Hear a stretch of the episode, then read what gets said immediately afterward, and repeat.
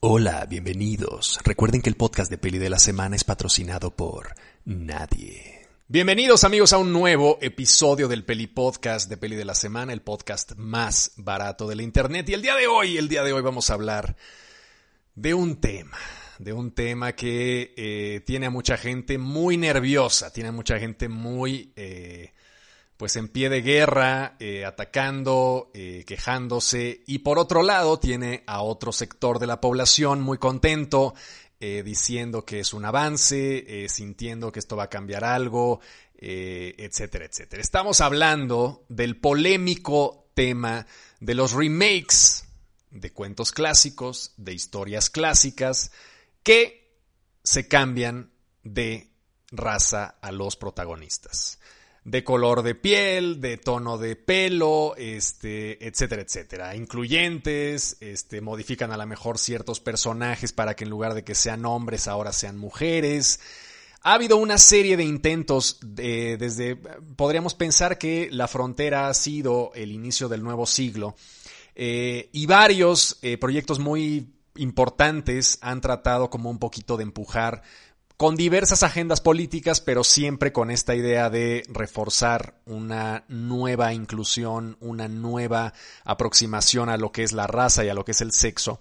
Eh, y películas, por ejemplo, como... ¿a qué, ¿A qué películas me refiero? Me refiero a películas como Los Cazafantasmas, esta película que a mí en lo particular me divirtió bastante. Este, con Kate McKinnon y que utilizaban a Chris Hemsworth como el, ah, el boy toy de las cazafantasmas, era una especie como del el secretario tonto, repitiendo un poquito el cliché, o más bien invirtiendo un poco el cliché que solía tenerse de la secretaria guapa y tonta, y ahora en este caso Thor se volvía el secretario guapo y tonto que tenía cierta participación en la trama y que se volvía como un elemento de humor bastante efectivo. La película le fue de culo. ¿Por qué? ¿Por qué le fue mal a esta película de los cazafantasmas? Pues básicamente porque uno de los sectores que más en contra está de este tipo de iniciativas es el sector de personas eh, asociadas a una generación que no es la generación de los Gen Z, sino más bien los millennials, ¿no? O sea, los millennials, la generación X, finales de la generación X y los principios, los early millennials, son los que más en contra están de, este, de esta iniciativa de eh, diversidad racial y de diversidad sexual en temáticas que ya conocemos. O sea, no es que se opongan, un poquito lo que hay que ver es que no es una oposición a que de repente alguien diga voy a crear una nueva película de acción cuyos protagonistas sean afroamericanos o voy a crear una nueva película de acción cuyos protagonistas sean asiáticos.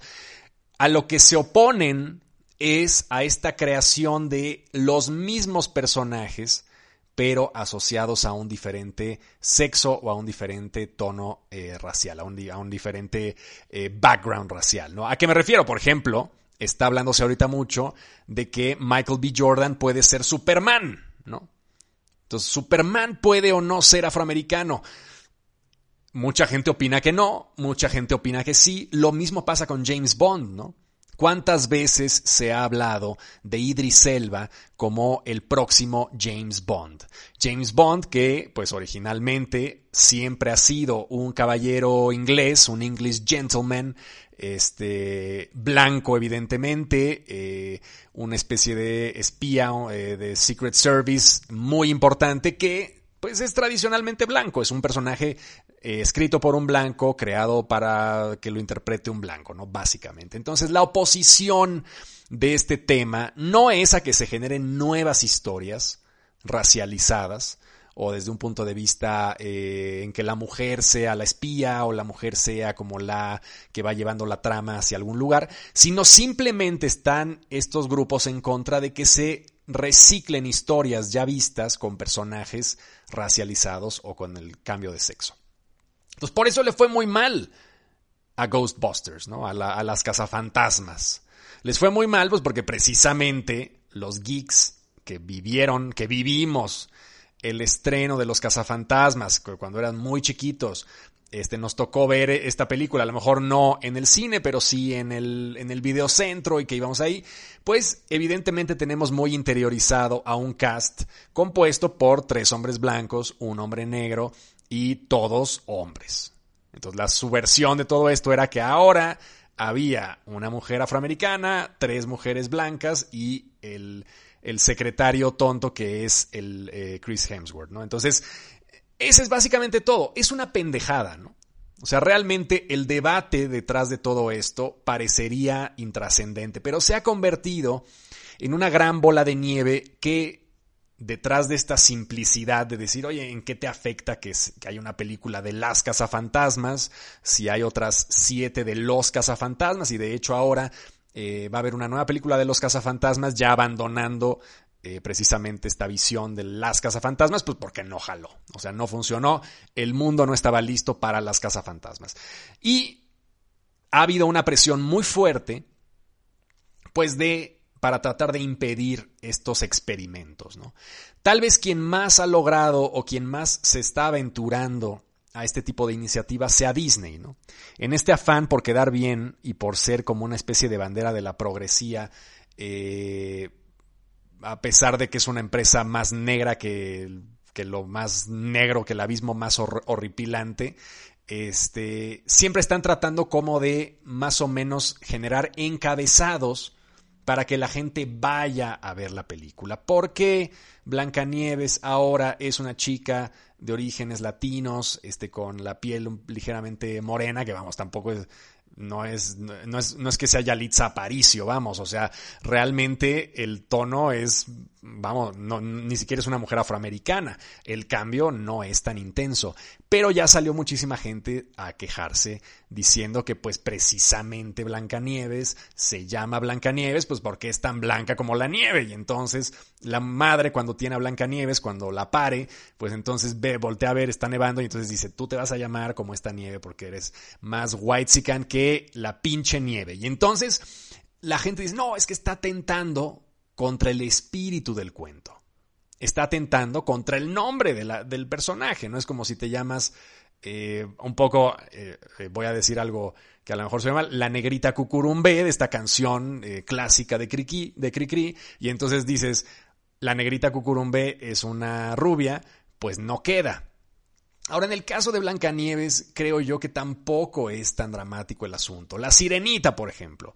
La Sirenita, que es una historia escandinava, este, evidentemente de una sirena eh, pelirroja, pues ahora va a ser una chica afroamericana. Y Disney está como en esta, como en esta dinámica, pero no porque sean paladines de la inclusión. Eso hay que tenerlo muy claro. Por ejemplo, el personaje gay que aparece en Cruella, en la película de Cruella, eh, no es un personaje que esté ahí o que lo hayan presumido porque sean paladines de la inclusión. Lo que están haciendo es precisamente delimitar las cajitas de público a las que tienen acceso y saben que esas cajitas de público a las que tienen acceso, la gran mayoría está de acuerdo con ese tipo de jugadas. Nunca una empresa como Disney, nunca un estudio grande va a hacer algo que conscientemente atente contra sus ganancias en favor de los derechos humanos o en favor de la inclusión. Lo que se hace ahora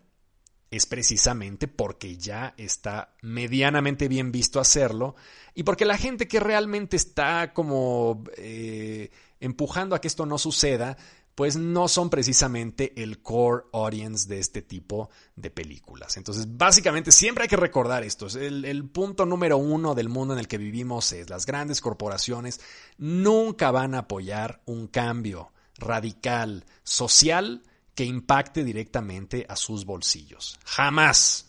Y vamos, tiene todo el sentido del mundo. Tampoco es que yo quiera que las corporaciones sean la bandera de la moral, ni mucho menos, qué pesadilla, que de hecho es un poco lo que está pasando ahora, por eso tenemos estas distorsiones de lo políticamente correcto tan bizarras de repente, ¿no?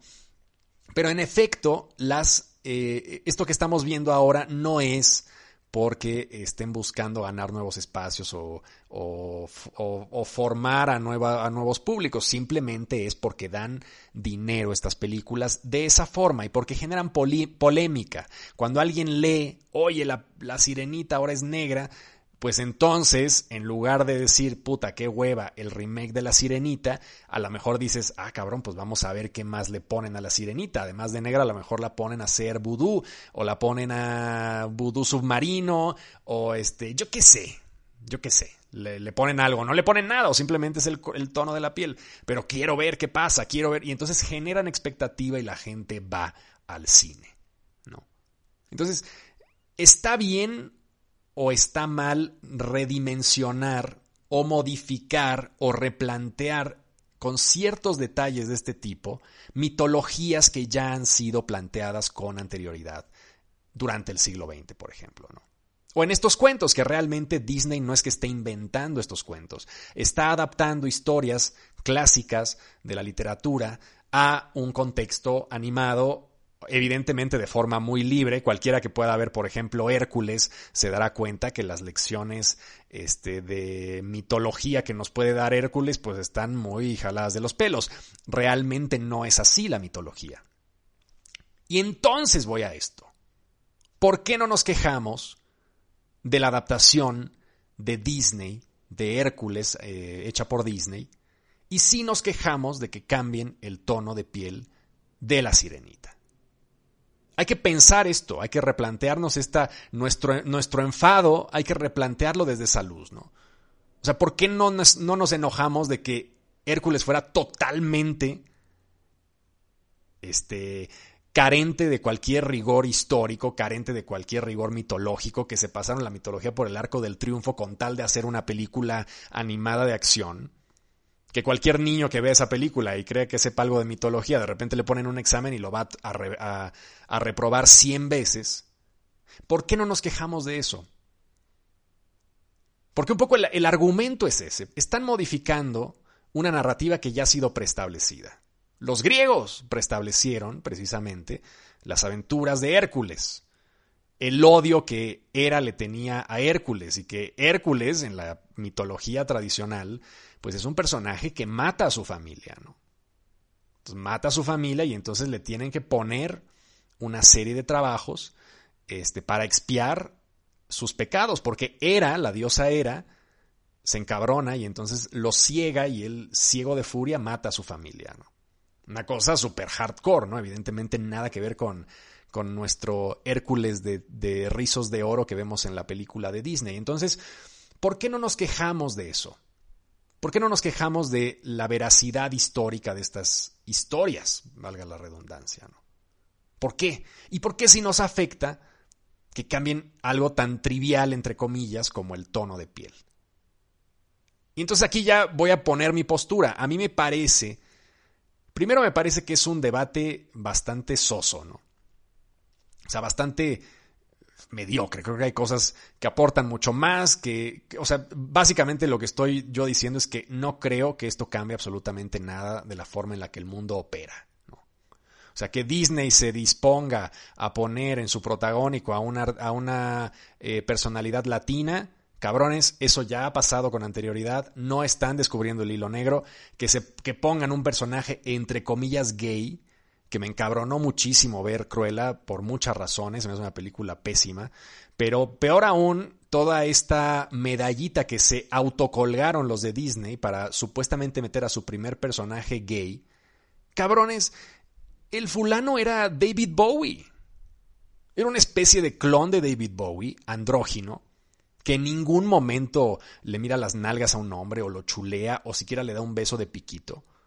Y solamente porque es un personaje disfrazado de David Bowie tenemos que asumir que hay un mensaje ahí de tolerancia hacia la comunidad LGBTTIQ. No mames. O sea, no mames. Entonces, no creo yo que el hecho de que la sirenita sea afroamericana, que Blancanieves sea latina, que este, yo qué sé, que pongan este, una mulana afroamericana, me da igual, lo que sea que Toy Story en 20 años, eh, Buzz Lightyear sea un, un rapero afroamericano. No sé, me da igual, me parece algo que no impacta en absoluto la visión que tiene la gente de la raza. ¿no? O sea, no, me parece que no ayuda, no contribuye nada. Simplemente creo que es un mero este dispositivo publicitario para que la gente vaya a ver estas piezas.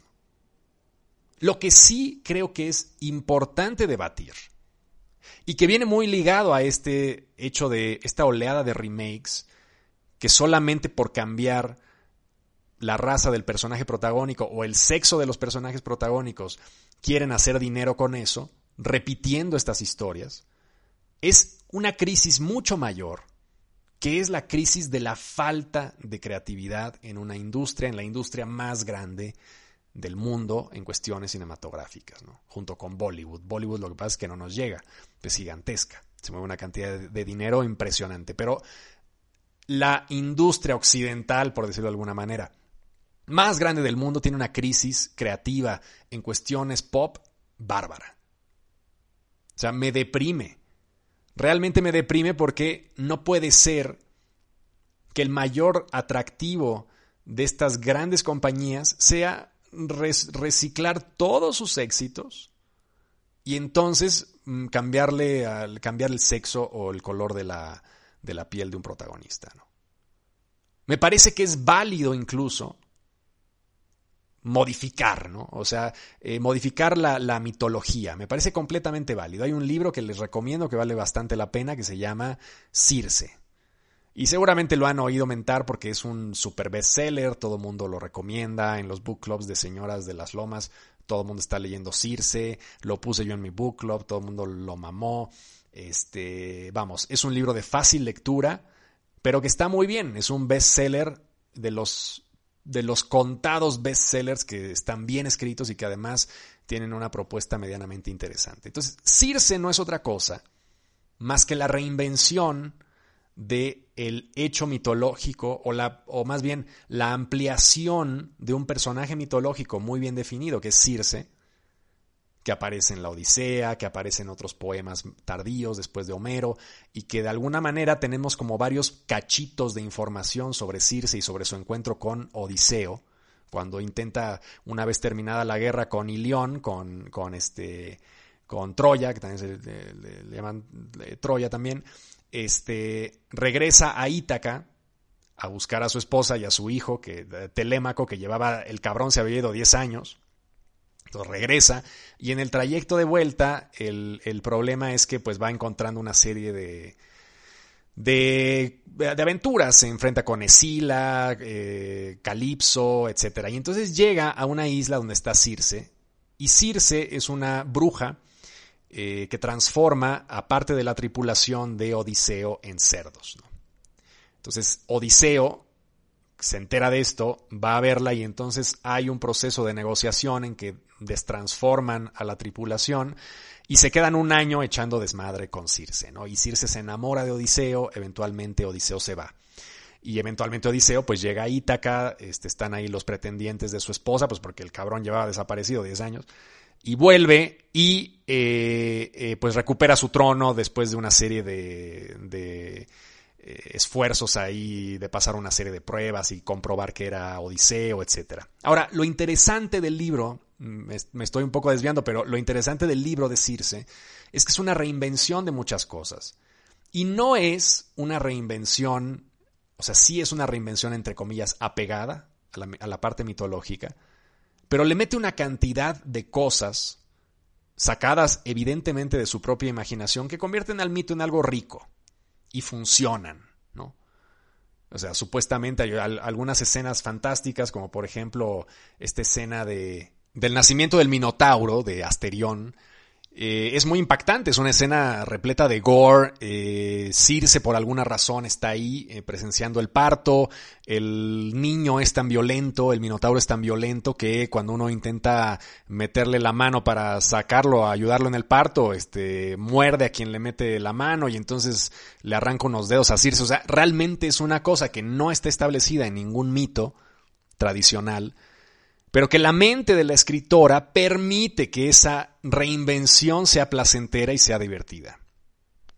Por eso no nos quejamos, precisamente, de que Hércules de Disney sea una tomadura de pelo en cuestiones históricas, en cuestiones mitológicas. Pues porque es una película que te divierte, que cumple su cometido, que a lo mejor no es la, gran obra maestra, pero te divierte y dices, ay, qué mamón ponerme yo ahorita a pontificar ante toda esta gente que está aquí viendo a Hércules con el sátiro este, echando desmadre, que en realidad Hércules había matado a toda su familia, neta, no hace falta, ¿no? O sea, ¿por qué lo voy a hacer? Son unos niños de 5 años, entiendo perfectamente que están viendo esta película y se lo están pasando de puta madre. Ya si tengo yo hijos, pues en, la casa, a lo mejor en algún momento, este, les cuento, oye, mira, qué chingona la película de Hércules, pero mira, además, este, pues este cabrón, fíjate lo que había hecho y, y, luego los trabajos que tuvo que hacer, etcétera, etcétera, para un poco recuperar, este, la, pues la gracia de los dioses, ¿no? Entonces por eso no lo hacemos. Y si no nos quejamos de eso, si no nos quejamos de la historicidad, de todas esas adaptaciones de que la cultura pop ha hecho en torno a los mitos, me parece un doble rasero criticar que la cultura pop modifique también la raza y el sexo de los personajes protagónicos de esos mitos que todo el tiempo están cambiando. ¿No? Cuando uno ve el canon de los mitos, pues es impresionante lo, en el tiempo cómo van modificándose incluso, ¿no?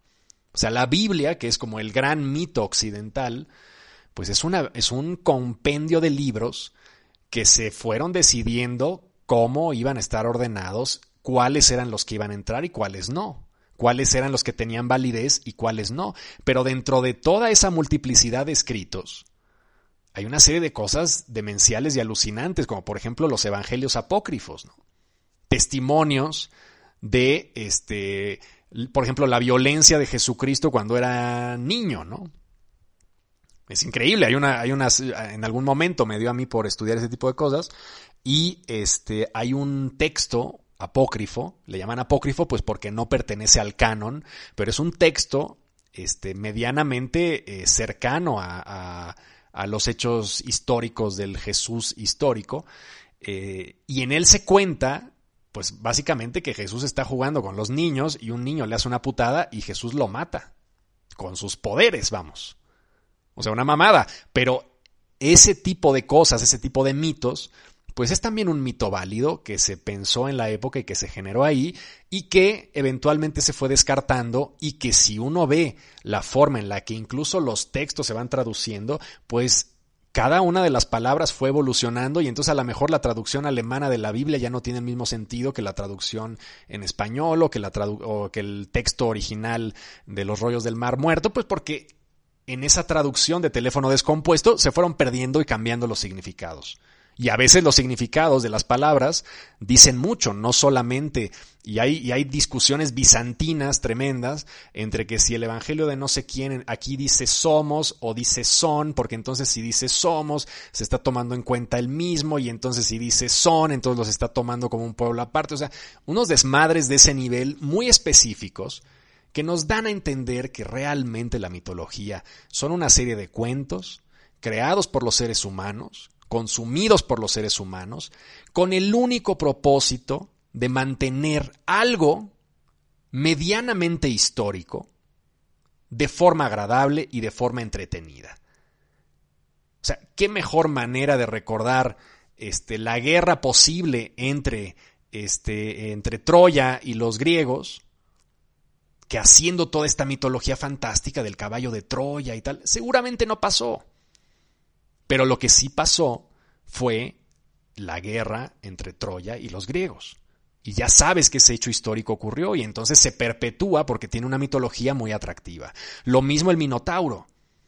El Minotauro es un mito evidentemente falso, pues porque no hay, dudo mucho que haya existido un este, hombre con mitad toro, mitad este, eh, ser humano, pero lo que sí existió fue el palacio de Nosos, donde habitó el eh, Minos, que fue el padre de el Minotauro, ¿no? de Asterión. Y se conserva y se, y se descubrió hace unos años el Palacio de Nosos, donde en su cimentación, en su base, está el palacio constituido como una especie de laberinto. Y eso está ahí, ¿no? O sea, está ahí. Entonces, los mitos sirven precisamente para transmitir algo histórico de manera vistosa y que la tradición oral permita que, esa, que ese cacho de historia sobreviva con el tiempo.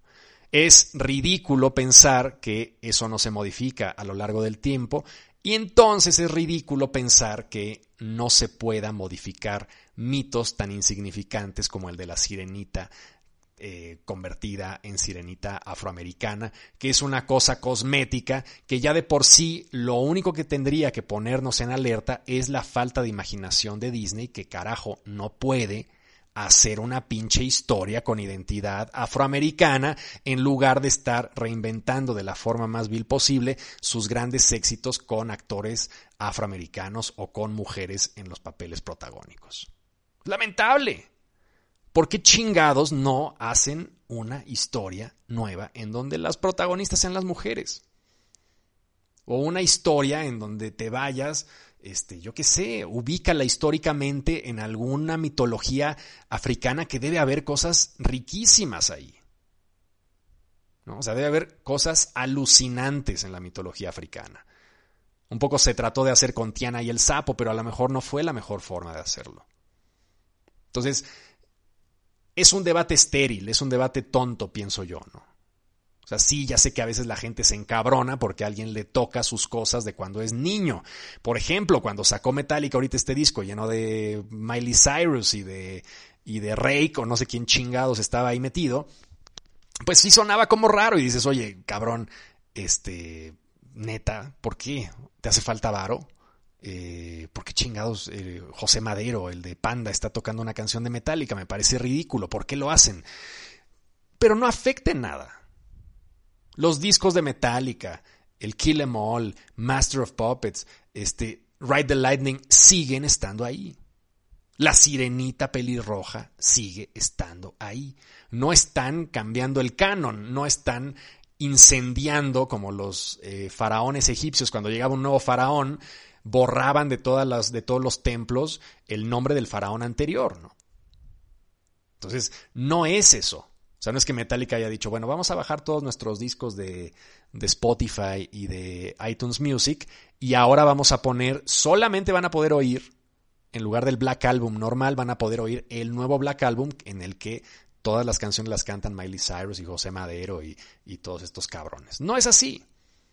Entonces, mientras no destruyan, ¿por qué estamos nosotros encabronados por una cosa tan consecuente, tan cosmética y tan evidentemente burda para hacer dinero como las estratagemas de este, Disney y etcétera, etcétera, que refritean cosas que, tuvieron éxito alguna vez únicamente para hacer dinero. Estaba viendo el otro día, hay una película que se llama What Men Want. Y entonces hay una mujer afroamericana que como Mel Gibson en su momento tiene el poder de escuchar los deseos de los hombres. ¡Qué pendejada! No, o sea, qué película tan pendeja, literalmente qué película tan pendeja. ¿Qué quieren los hombres? Coger, ¿no? ¿De eso se va a tratar la película? O sea, y es, es una comedia de pastelazo. O sea, evidentemente es algo que no quiero ver, ¿no?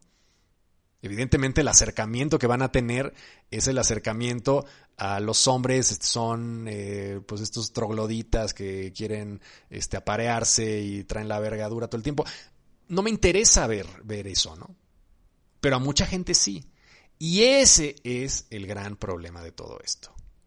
Que este tipo de cosas siguen funcionando y las hacen precisamente porque funcionan y las hacen precisamente porque tú, amigo y amiga que estás escuchando el Peli Podcast de Peli de la Semana, cuando ves un pinche titular que dice La sirenita va a ser afroamericana ahora, le das clic. Por eso esto sigue funcionando. Entonces tenemos que pensar un poco qué podemos hacer para que nuestra, nuestro sentido común nos deje ver lo evidente, que es que este tipo de cosas dan igual. No hay debate. ¿Cuál es el debate de todo esto? Cabrones, cuando creen ustedes un personaje verdaderamente gay, con una temática gay en pantalla, bueno, pues qué chingón. No lo han hecho. Ahí está la gente diciendo, no mames, Luca, Luca, esta película con un subtexto gay. Neta, cabrón. Son dos amigos, no estés mamando, cabrón. O sea, son dos amigos de no sé cuántos años tienen los niños de Luca, pero como 8 y 10 años. No me estés mamando la ver. O sea, es una, es una jalada, ¿no? Y la gente ahí, mira, no es que aquí, fíjate cómo lo vio el muñequito. El muñequito aquí lo estaba viendo fijamente y entonces eso significa que, que son amantes en lugar de, güey, no mames. O sea, no mames, cuando tengan los huevitos de hacer una película realmente LGBT de dibujos animados, hablamos. Qué bueno que ocurra. Pero no estamos ahí. Una temática nueva. Cabrones, ¿cuánto les cuesta ponerse a sentarse dos segundos a pensar las cosas y decir, vamos a hacer una película nueva, una temática interesante? Ya sé que no hay nada nuevo bajo el sol, pero evidentemente la nueva puta sirenita afroamericana es lo menos nuevo bajo el sol que hay, ¿no? Entonces, hay que reclamar eso, hay que cuestionarse eso, en lugar de cuestionarse el maquillaje que es el hecho de que haya una mujer en lugar de Mel Gibson en una película, que me parece una pinche mamada, ¿no? O sea, pero no porque esté mal, sino porque me parece intrascendente, ¿no? O sea, ¿por qué vamos a ver what, what, no vimos? Bueno, yo no vi la de What Women Want, porque ya se me hacía una trama muy pendeja. Pues peor aún la de What Men Want, pues o sea, ¿cuál es el misterio ahí? O sea, no, no, entiendo, ¿no? Entonces, tratemos más bien, en lugar de pelearnos con nuestros seres queridos cuando nos planteen la disyuntiva de si este, está bien o está mal que la sirenita sea afroamericana, o si está bien o está mal que Blancanieves no sea más blanca que la nieve, digamos que pensemos que en realidad el fondo de todo este debate es que está mal que sigamos masticando y reciclando las mismas pinches historias que hemos masticado y reciclado durante los últimos 50 años. Patético, me parece penoso, me parece lamentable, ¿no? Y nos habla pues de todo lo que hemos hablado esta semana, por ejemplo, del top 10 de Netflix, en donde evidentemente el único interés de una compañía como Netflix, como Disney, como tal, es hacer dinero rápidamente. Si yo tengo que sentarme a hacer un guion que toma, si yo tengo que poner a uno de mis assets, por ejemplo, al director de, no sé, Alien, a los hermanos Cohen, los tengo que poner en un cuarto a pensar el guion de Toy Story 5 y luego hacer la película, es carísimo. Es carísimo. Mejor agarro el mismo pinche guion de siempre, el mercenario fulano de tal, ex policía, drogadicto, alcohólico, se renueva y busca a sus amigos ex policías que los corrieron porque andaban por encima de la ley y ahora tienen que ir a cazar al gran veterano de los ladrones que volvió y salió de su, de su cueva, ¿no? O lo mismo con los zombies, o lo mismo con no sé qué, o sea, la misma pinche trama la haces en chinga, en dos semanas tenemos el guion, el primer draft, en un mes tenemos el guion pulido, empezamos a filmar y en seis meses tienes ya el retorno de tu inversión. Cuanti más cuando el retorno de la inversión es inmediato para Netflix. Porque el retorno es suscripciones. Entonces la película sale en seis meses, en ocho meses, ya está la película editada, la saco a la pinche plataforma y ya quedó. Ya no me tengo que preocupar ni de la distribución ni de nada. Son productos de fast food, ¿no? De, consumo rápido. Tal cual. Ese es el gran problema. No que estén, no que estén usando a una chica asiática para interpretar lo que antes lo hacía una rubia, ¿no? Eso no, eso no, no importa. ¿A quién chingados le importa? Realmente no nos traumemos con pendejadas, ¿no? Hay que traumarnos con el verdadero problema de fondo, que creo es el que les acabo de decir. En fin, espero estén de acuerdo conmigo y si no, lamento que no haya posibilidad de que me pongan ningún comentario porque los podcasts no son una democracia y nadie me puede comentar, nadie me puede rebatir lo que acabo de decir, es una lástima. Así que bueno, pues se quedarán con su coraje en caso de que sean, en caso de que la sirenita afroamericana les genere sarpullido, se quedarán con el coraje porque nunca me voy a enterar que les cayó mal la sirenita afroamericana. En fin, les mando un abrazo y nos vemos el siguiente domingo con otro nuevo episodio en el Peli Podcast de Peli de la Semana, el podcast más barato de la internet. Si les gusta cabrones y cabronas y cabrones, eh, ¿cómo dices incluyentemente cabrones? No puedes. Ya está, es, es una palabra 100% incluyente cabrones, ya trae ahí la E. En fin, Si les gusta el, el, Peli Podcast de Peli de la Semana, por favor compártanlo, díganle a sus amigos y eh, pues, pues, ¿qué les digo ya? Nada más. Fin. Se acabó. Los quiero. Un abrazo y nos vemos el siguiente domingo. Hasta luego. Este fue el podcast de Peli de la Semana, el podcast más barato de la Internet. Y recuerda, el podcast de Peli de la Semana es patrocinado por nadie.